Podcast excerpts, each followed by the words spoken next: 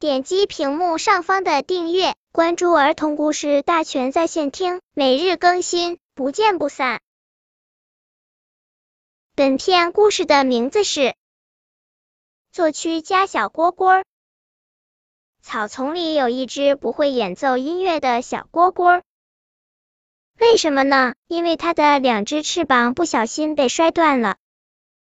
可是小蝈蝈还是挺快乐的。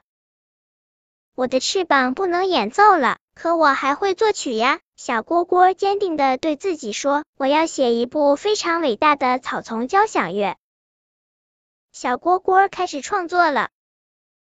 它白天散步在草丛中，听各种昆虫的演奏，还有天上各种飞鸟的鸣叫；晚上，它躺在香叶上，听小蛐蛐的弹奏。还有小青蛙的鼓点声，这些声音给了小蝈蝈作曲的激情。那些活蹦乱跳的小音符，像许许多多的小蝌蚪，在五线谱的小溪里自由玩耍。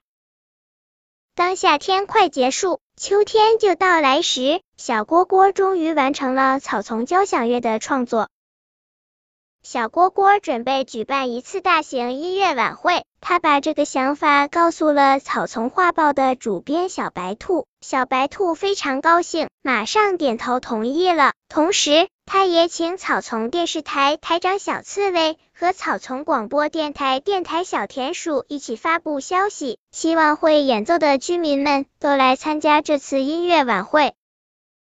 消息一传开。报名参加的草丛居民们有好多好多，小蝈蝈的身体越来越虚弱了。可是，一听到这个好消息，显得十分兴奋。